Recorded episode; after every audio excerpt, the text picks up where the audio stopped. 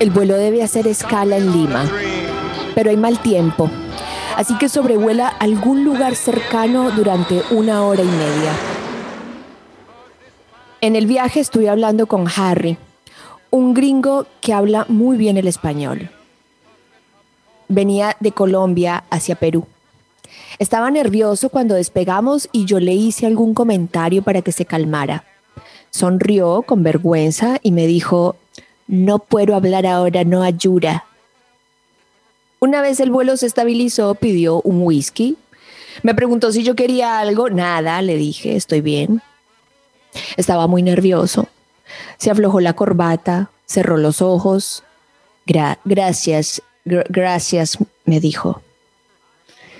Llevábamos volando tres horas y ya nos habíamos contado varias cosas. Él estaba trabajando en Colombia con una petrolera. Ah, este es el que nos viene a saquear todo y se larga, gringo malparido, pensé. Después me di cuenta que es él quien pone las multas para sacar más de lo permitido y declarar menos de lo que sacan. Él es el ente que inspecciona que no saquen tanta plata como la que ya nos sacan. Y entonces me tranquilicé y le perdoné la vida. Después empezamos a hablar de literatura, de todos los temas posibles para evitar el tema político. Un copado el gringo, la verdad. Decidí perdonarle un par de comentarios que supongo que la culpa la tiene el idioma. Me dijo, eres muy fácil.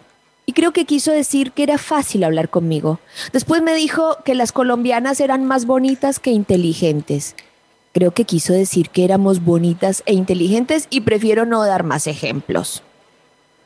Él se acababa de divorciar. Se casó con su novia de toda la vida. Llevaban, llevaban tres años de casados y se divorciaron y no quiso entrar mucho en detalles. Menos mal. Odio los sentimentalismos de los extraños. Un copado el gringo, la verdad. Se reía fuerte, muy fuerte. Yo le conté que estaba acostumbrada a viajar, pero que siempre me daba un poco de cosita algunos movimientos de los aviones. Un excelente conversador. Ya lo dije, un copado. Cuando entramos a Perú, el avión empezó a moverse con fuerza. Siempre pasa lo mismo, es la cordillera. La última vez que volé por encima de la cordillera, el avión cayó. Fue un desastre. Morimos en el acto. Nos encontraron a los días, así que pasar por la cordillera siempre me genera algo de nerviosismo. No son buenos recuerdos, obviamente. Nadie se muere en las vísperas, dicen. Bueno, no fue mi caso de morir en las vísperas. Yo morí en la víspera. Además, ese dicho es mentira. Si vamos en un avión, seguro no serán mis vísperas, pero sí la de alguno que vaya ahí. Y si le toca a ese, nos toca a todos. Un dicho desafortunado, la verdad. Bueno, en fin. El gringo se puso muy nervioso, trató de que no se notara, pero en cuanto se movía con más fuerza el avión, Harry dejaba de hablar. Yo le pegaba otro trago al té que había pedido, esa costumbre imbécil de no quedar como una alcohólica cuando en realidad lo que quiero pedir siempre es ron. Yo le conté de mi experiencia con la cordillera, pero Harry ya no me escuchaba. Estaba muy concentrado en no morir.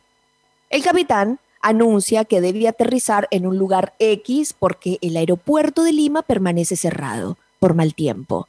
Así es como aterrizamos en Chiclayo, Perú. Hasta que la situación en Lima se tranquilice y podamos retomar nuestro itinerario, el aeropuerto de Chiclayo va a ser nuestra salvación. Estamos encerrados en el avión durante dos horas, en la pista de ese aeropuerto que se ve muy pequeñito. ¿Dónde estamos? Miro por la ventana, llueve, la gente ya está nerviosa, el aire del avión se ha puesto muy denso. Yo miro por la ventana y le estiro la mano a Harry para tranquilizarlo. Él me agarra la mano con fuerza. Miro por la ventana, canto canciones bajito. Harry respira profundo, se ha transpirado todo su traje, se sacó la corbata, el saco y se desabotonó los, se desabotonó los primeros botones de su camisa. Yo sigo cantando bajito. Shh, cállate, me dice la señora de atrás. Perdón señora, estoy tratando de calmar a mi compañero. Bueno, a mí me estás poniendo nerviosa, cállate ya. ¿Por qué la callas así? Dice alguien atrás, porque ya me tiene mamada con esa vocecita. Miro a Harry riéndome de la discusión de atrás y el color de su cara ha cambiado mucho. Pasó de ser ese blanquito de cachete colorado a un tomate en el horno a punto de estallar. Lo empiezo a abanicar con las instrucciones del avión. Él me aprieta la mano muy fuerte y respira agitadamente. Llamo al asistente de vuelo. Disculpa, ¿puedes traerme agua fresca? Disculpe, señorita, no estamos ofreciendo servicio a bordo por el momento. Bueno, vas a tener que traerme algo porque mi compañero se está sintiendo mal. Harry se está poniendo morado. Dale, Harry, no te mueras acá, que quiero llegar a Lima hoy. Respira, respira, respira gordo, dale, tranquilo, respira, respira profundo.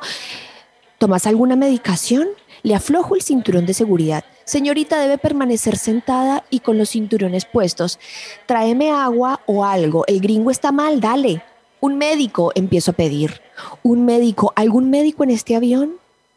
Siéntese, señorita. ¿Cuál siéntese? Consígame un médico que este tipo se paletea en el avión y va a hacer su responsabilidad. Un médico, un médico, por favor, empieza a gritar. Harry está violeta. Las venas de la cara empiezan a notarse cada vez más y de repente empiezan a romperse las venitas de la cara. Harry ya no es un gringo rosadito, claramente. Viene una mujer de atrás del avión corriendo. Soy médica, soy médica, permiso. ¿Qué le pasó? Estaba muy nervioso, empezó a respirar agitado, a transpirar mucho y ahora está así. Pongámoslo en el piso. Necesito una superficie plana. Le toma el pulso. Este hombre necesita asistencia médica ya. Llamen una ambulancia. ¿Tiene un desfibrilador a bordo? Mm, que yo sepa, no, responde el asistente. Recuérdenme, por favor, matar a este tipo cuando todo esto termine. Harry deja de respirar y parece dormido. Nena, vas a tener que ayudarme, tu novio se nos va. La médica empieza a hacer esas cosas en el pecho con los brazos y a contar. Cuando ella me diga, tengo que soplar en la boca de Harry, mientras tanto el asistente salió a avisar al capitán que tiene que llamar a una ambulancia. Yo hago lo que me dice la médica y estamos en esas mucho tiempo. La médica está exhausta. Y yo, bueno, y yo la verdad no era tan cercana a Harry para estar haciendo tanta cosa. Nena, tu novio no va a aguantar más. No es mi novio, me parecía importante aclararlo ya en ese punto porque no quería cargar con la responsabilidad del papeleo. Viene el piloto y la gente empieza a silbar, nos queremos bajar, hay un muerto, hay un muerto, déjenos bajar o vámonos ya. Que dejen al finado y sigamos. La gente no tiene compasión, pienso, pobre Harry. ¿Venía con usted? No, señor. Nos conocimos acá en el avión. Ah, menos mal. Nos tenemos que quedar aquí.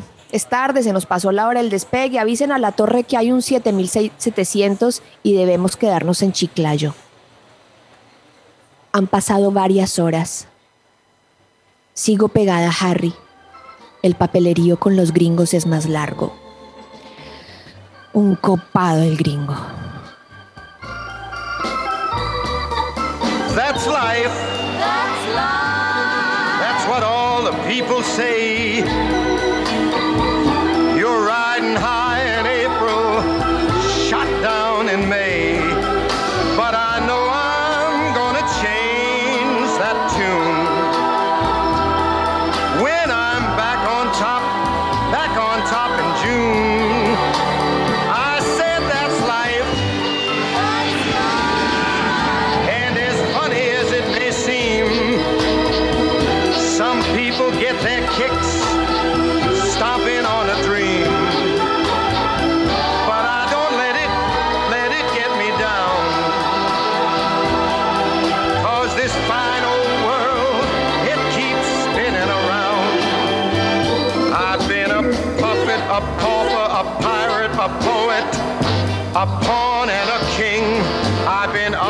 and down and